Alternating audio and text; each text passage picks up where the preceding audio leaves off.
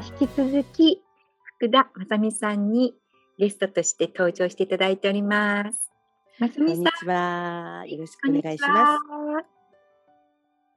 ではですね、正美さんのちょっと人生が、うん、はい、今、還暦を迎えられたということなんですけれども、はい。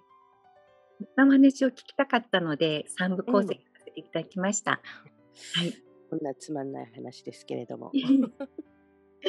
ではあの第2部の方ですね、えー、はい、松さんがご結婚されてからのお話を、うん、はい、ありました。できればと思います。はい。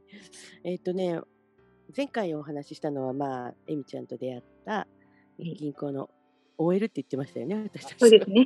OL でしたね。OL 時代の話でしたけども、はい、その時に、えー、趣味でやっていたジャズの、えー、バンドで、うんえー、他のジャズのバンドのベースを弾いていた主人と知り合って、そして結婚したんですよね。はい。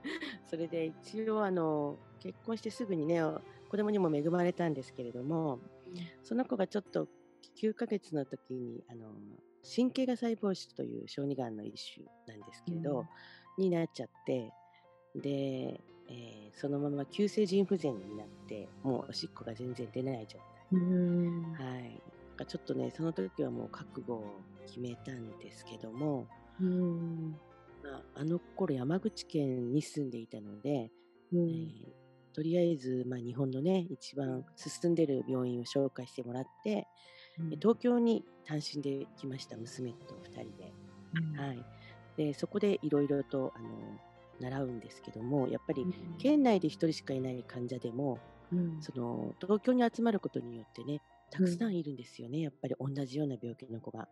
だからねとってもね勇気をもらいました。はい、でそこの病院はもう今はないんですけども、うん、東京の清瀬小児病院というところだったんですけどね、うん、そこは完全にあの外部とこうシャットアウトして、面会も2時間。お昼2時から4時までの2時間だけしかも兄弟はダメで親だけ。ということで、うん、すごく厳しい制約だったんですけども、うん、まあ、あの患者さんの命を守るのにはこのぐらいのね厳しい制約が必要なんだなっていうのをその時学びましたいろいろと。うん、で、えー、まだ9ヶ月で小さかったので、あの5歳ぐらいまで大きくして体重しっかりつけてそれからでないと腎臓移植には踏み切れないという話だったので、うん、まあ、そこから5年間、うん、あの腹膜透析というね CAPD という療法で、うん、あのおしっこの出ない子どもたちに、うん、えー、腹膜を通して、えー、ろ過することによって、まあ、おしっこを人工的に出してあげるというかね体中のむくみとかあの毒素を出してあげるっていうそういうあの透析いわゆる透析、うん、皆さんがよくね言う透析っていうのは血液透析で、うん、あの針を刺してね週に何回か血液を入れ替えるっていう、でそれとはまた違って毎日しないといけないけど体の負担が少ないという、うん、腹膜透析というのがあるんですけど、でそれを、えー、5年間やりました。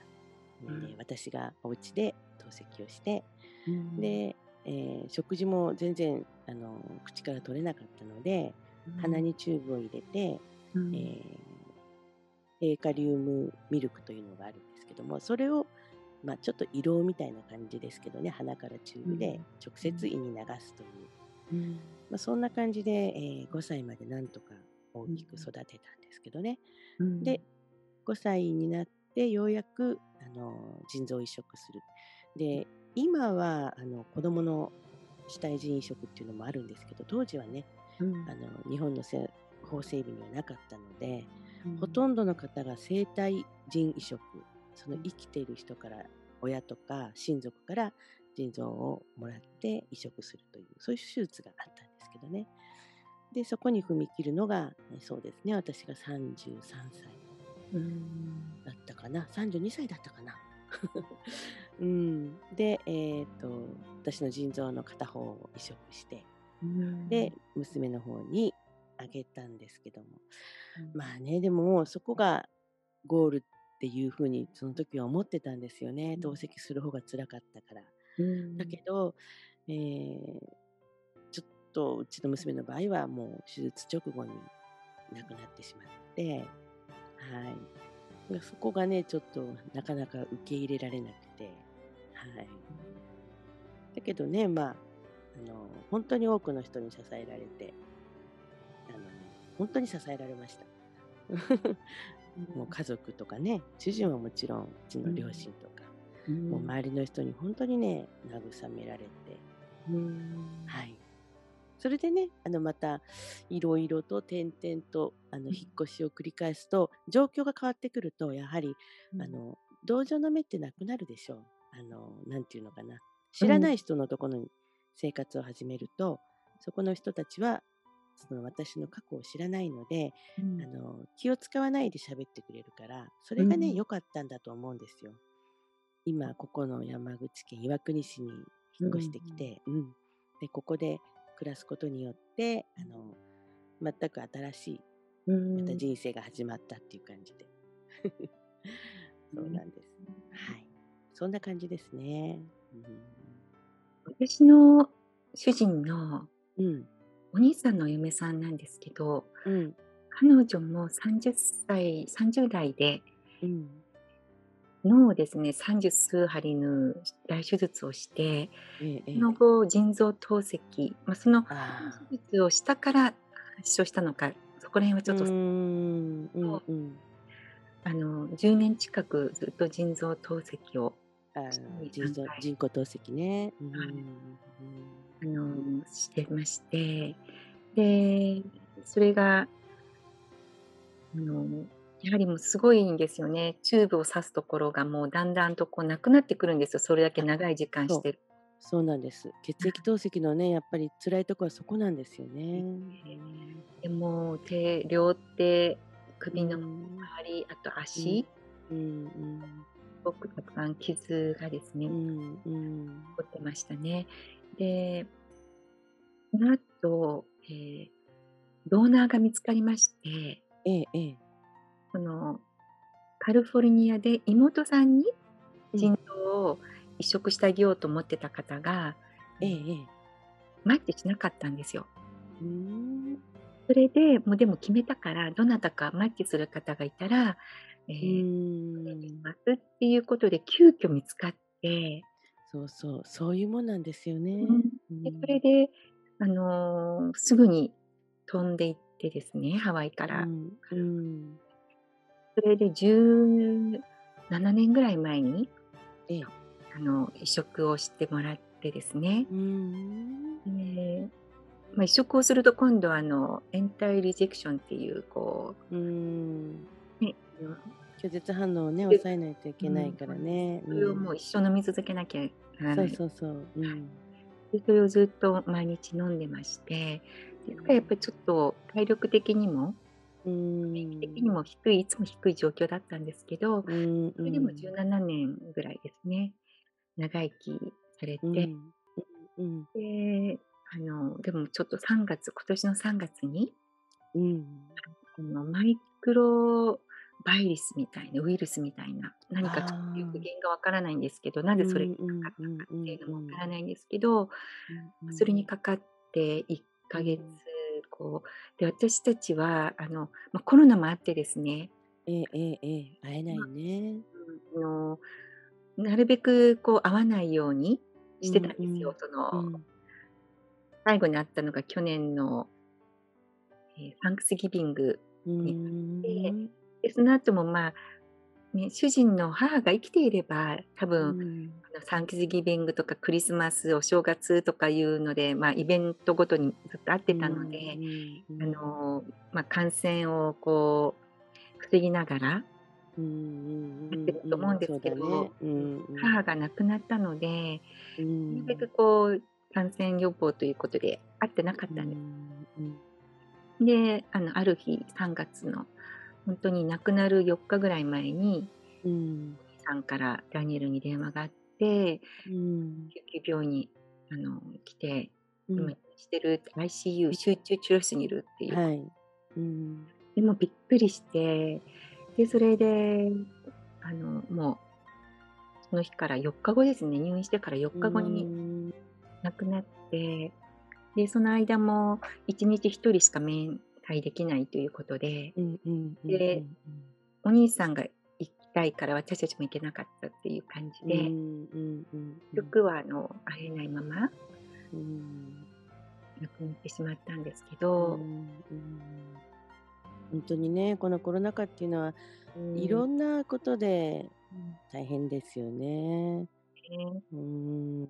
まあね、また他にもね、いろいろうん辛い方もいらっしゃると思うけども、せめて一目会いたいとね、残された方が思いますよね。うん。ね。なんかだから実感が湧かなくてですね、まだ。特にね、離れていると、毎日そばにいる人がいなくなるのはちょっと辛いでしょうけど、離れているとね、あの亡くなったって聞いても、また通常の生活が始まると、あっちに行けばいるような気がしてって思いますよね。うん、そう。ね。だから一番そそばにいる人はちょっと辛いけど。う、ん。うん、お兄さんはね、やはり3年のうちにあの一緒に住んでたそのお嫁さんのお母さんうと、ん、う自ん、分の本当の実の母親とうん、奥さんを亡くしたんですよね。うん、今一人で過ごしあの暮らしてるので、辛いね。で兄あのダニエルがうん、週にあのうん、最後を、あうのん、一緒に一緒に晩ご飯食べたり、うん、うん、週末はうちに来てもらって、そうね。はい、あのお友達も呼んでうん、うん、うん、食べてるっていう風に今状況なんですけど、うん。それがね、本当に救いになってると思います。そうですね、なんかちょっとダニエルが今日は行けないとか言うとがっかりした声で、もうだから明日は行くみたいな感じで、うん。やっぱり待ってるみたいで。ね、でも私たちってこう日本人は割とスピリチュアルなものを感じるから、うん。亡くなってもそばにいる特にね親しい人お母さんとかね、娘とか、一番近い人っていうのはうん。あのお墓の中じゃなくてそばにいるっていう風に感じることができるので、そうですね。うん、そこができるようになるとうん寂し寂しさもね少しはうん半減する。で初めのうちはどうしても思い出話はなかなかできないんですけど、その共通の知り合いがね、うん。ああだったねこうだったねって思い出話をすることが、うん。亡くなった人も自分を忘れてないっていうことで喜んでるって聞くと、じゃあ積極的に話そうかなっていうふうに思ったりもしますよね。うん。ハワイではですね、あの、お兄さんが言ってるんですけど、日本でいう、あの、が、蝶々じゃなくて、がの方なんですけど、うん。が来ると、亡くなった方が来るって言われるらしいんです、ハワイで？ハワイでは。えー、ででも、ね日本でもよく言われますよ。それこそあの蝶々とかうん。あのやっぱり自然のもの？うん。自然の小さな生き物が来た時には、ホタルとかね蝶々とかね、そういうのが来たらあーって思うみたいで。うん。うんですね。でうち結構ね、外飛んでるんですよ。いっぱい集ままってんだ。そうなんですよ。で、あの、お兄さんが来て食事するときは、外で、うんテーブルうん外でテーブルに座って、うん中じゃなくていつも外で食べるんですね。そうすると飛んでくるんですうん。あ、あまた来てるねとかって言って、あんがそうそうそう。来てるねとかって言って、いいんですよそれで、うん、それそれがいいと思う私も。うん。ね、本当に、ね、あの、まあね。ね、肉体的には亡くなられてそうも、私たちのうん。心の中にね、ずっと、そうそうそうそうそう。目の前からはいなくなるんだけどどっちがふるさとかといえばまあ向こうがふるさとなので、うん。生きているこっちの方が、うん。あのねいろいろ大変じゃないですか。生きてるだけで大変ですよね。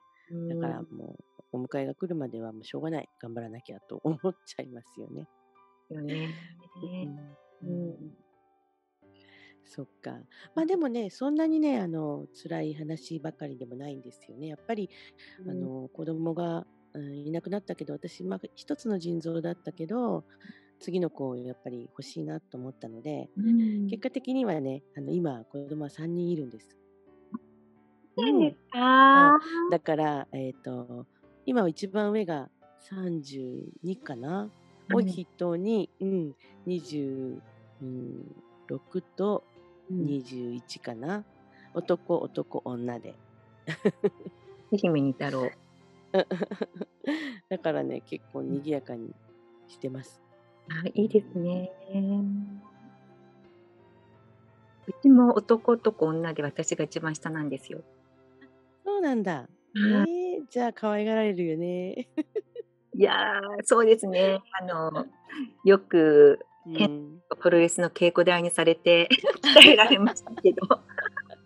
でも確かにね、男男女だから、ううちの一番下の女の子もね、どっちかってボーイッシュ、男の子っぽいっていう言い方は今しちゃいけないんでしょうけど、うんうん。あの、着てるものも割とパンツが多いし、スカートなんてほんとちっちゃい頃は履かなかったな。遊んでるものもミニカーだし。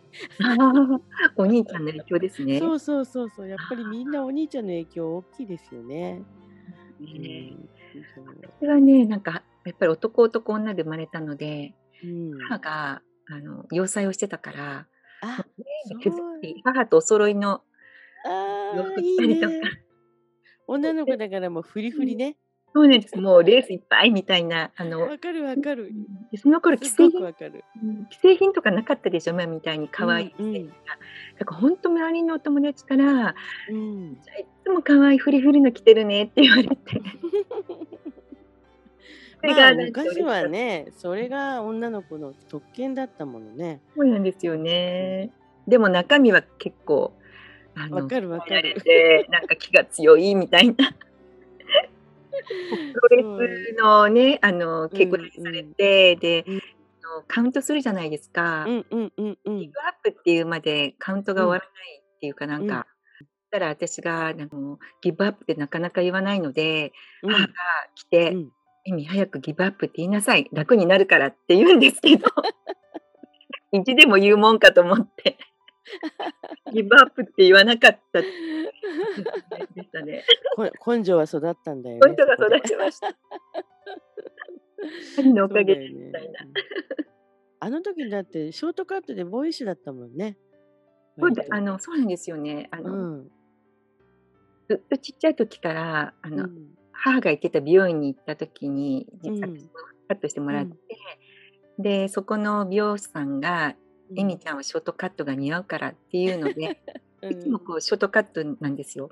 で、フリフリのあのワンピースとか着てるんですけど、うん、お焼き屋さんに行くじゃないですか。そうすると座ってるから、うん、あんまりこうフリフリが分かんないみたいなあのワンピースとかスカートって分かんないから、うん、もうね週に1回ぐらい行ってるそのたこ焼き屋さんのおばあちゃんさんに「はい坊ちゃんお待たせ」っていつも持ってくるんですよ。